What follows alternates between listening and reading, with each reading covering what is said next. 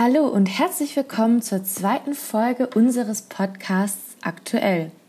Unser Podcast Aktuell greift immer Themen auf, die aktuell, kritisch und generationenübergreifend sind. Dieses Mal haben wir das Thema Spaltet das Coronavirus jung und alt? Ich denke, einige Soziologen würden angesichts der aktuellen Krise sagen, wir haben es gewusst. Die Gesellschaft ist heute eine Weltgesellschaft. Wir sind alle untrennbar miteinander verbunden. Allerdings können wir angesichts der aktuellen Krise auch sehen, dass gesellschaftlich gesehen eine Generationentrennung zwischen alt und jung passiert.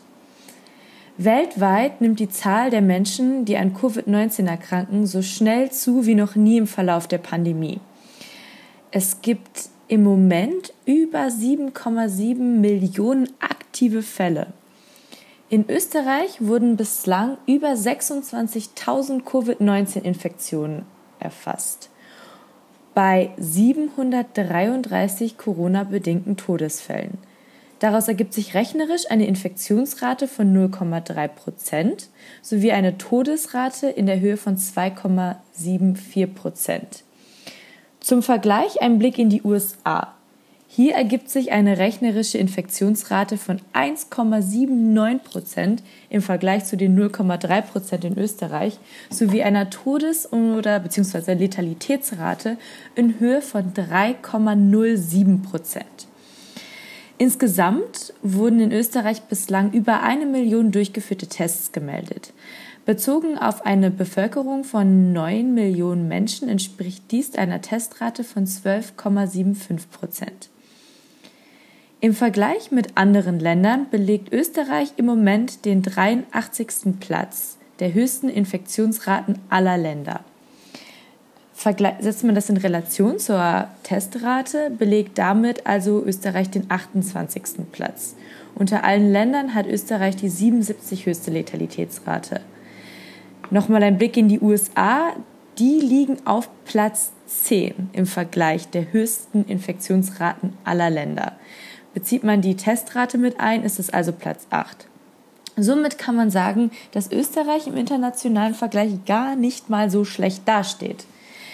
Dennoch gibt es einiges äh, zum Verhalten der Bevölkerung in Österreich im Umgang mit Corona zu sagen.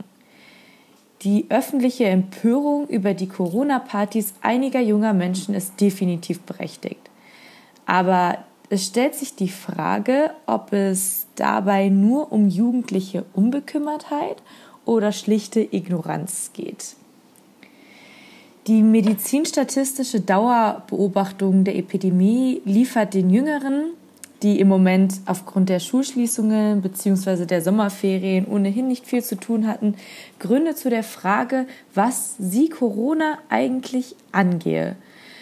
Die Dramatik der Krise wird öffentlich häufig anhand der Mortalität des Virus begründet. Die charakteristische Leichtsinnigkeit und Risikobereitschaft der Jüngeren hat vor allem biologische Grundlagen. Allein neuropsychologisch sind Kinder und Jugendliche häufig nicht in der Lage, im selben Ausmaß die langfristigen Folgen ihres Verhaltens abzuschätzen, wie dies Erwachsene in der Lage sind. Das Durchschnittsalter der bisher an Corona Verstorbenen liegt in dem Dachraum zumindest bei über 80 Jahren. Und dennoch entspricht die Altersstruktur der positiv Getesteten schon eher der Altersstruktur der Gesellschaft. Es kann also jeden treffen. Dennoch scheint sich die tödliche Gefährdung des Virus im Wesentlichen an der Spitze der Alterspyramide zu konzentrieren. Möglicherweise haben wir ein Problem mit dem Risikobewusstsein der Jüngeren. Die Gruppe der 15- bis 25-Jährigen wurde über den Sommer zu jener mit den meisten Corona-Infektionen. Der durchschnittliche Corona-Infizierte ist in Österreich aktuell 33,7 Jahre alt. Dabei könnten wir davon profitieren, die Auswirkungen und der, die Dramatik der Krise für die Jungen anders zu betrachten. Zwar sind sie nicht primär physisch von der Krise betroffen, aber jedoch wirtschaftlich. Die Jungen müssen mittlerweile auf eine Ausbildung verzichten, die sich nicht in der digitalen Welt abspielt.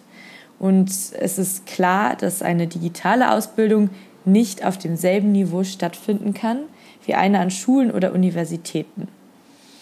Ob Bildung generell möglich ist, steht und fällt also momentan mit einer stabilen WLAN-Verbindung.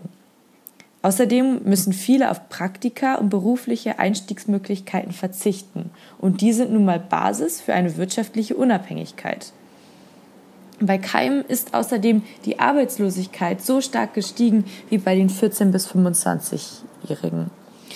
Das bringt viele Probleme mit sich. Einkommensverlust, der und diese Folgen werden oft dann Jahrzehnte noch mitgeschleppt. Aber neben den wirtschaftlichen und gesundheitlichen Auswirkungen gibt es auch noch andere Faktoren zu betrachten. Wen trifft die Krise also psychisch am härtesten? Die Krise bringt viele psychische Kollateralschäden mit sich. Und diese Schäden treffen vor allen Dingen ältere Menschen. Was löst es also bei älteren Menschen aus, wenn sie in der aktuellen Situation ständig damit konfrontiert werden, dass sie als schwach gelten und geschützt werden müssen. Das macht eigentlich nichts Gutes mit den Betroffenen. Solche negativen Altersstereotype werden häufig von den Betroffenen übernommen und das Selbstbild der betroffenen Person kann sich verändern. Dies kann das Leben und die Erfahrungen die man in seinem Leben macht, massiv schwächen. Es kommt zu einer Art Fremd-, aber auch Selbststigmatisierung der älteren Menschen. Sie sagen sich selber, dass sie alt, verletzlich und schwach sind. Diese negativen Stimuli haben auch auf körperlicher Ebene Auswirkungen. So wird ähm, bei wiederholter negativen Gedanken mehr von Cortisol ausgeschüttet. Das ist ein Stresshormon. Und das kann zu physischen Prozessen führen, die einige Krankheiten befördern. Hinzu kommt, dass Corona ältere Menschen zur Unmotorik zwingt. Sie werden dazu aufgerufen, zu Hause zu bleiben, nicht mehr so viel zu unternehmen und alle notwendigen Dinge eher den Jungen zu überlassen oder sich auf die Hilfe der Jüngeren zu verlassen. Vielleicht müssten die Jüngeren also eher in, der, in den Diskurs mit einbezogen werden, welche Maßnahmen zur Verhinderung der Verbreitung des Coronavirus ergriffen werden können und außerdem muss ein größeres Bewusstsein bei den Jungen geschaffen werden, welche Folgen jenseits der physischen die Krise haben kann. Und im Umkehrschluss sollten sie sich also vermehrt solidarisch mit den Älteren zeigen. Und dafür müssten die Älteren den Jüngern nicht mal dankbar sein. Solidarisches Verhalten sollte in unserer Gesellschaft die Norm sein und nicht Grund für Lob. Trotzdem liegt es weiterhin an uns allen. Gegenseitige Schuldzuschiebung bringt niemand was.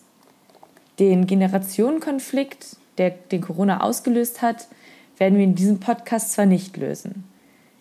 Dennoch möchte ich diese Gedanken mit dem Appell enden, dass wir alle gemeinsam an einem Strang ziehen sollten. An dieser Stelle bedanke ich mich bei allen, die zur zweiten Folge unseres Podcasts aktuell wieder eingeschaltet haben und freue mich auf unseren dritten Podcast, den Sie am 15. September auf den diversen Plattformen hier hören können. Bis dahin, Ihre Johanna.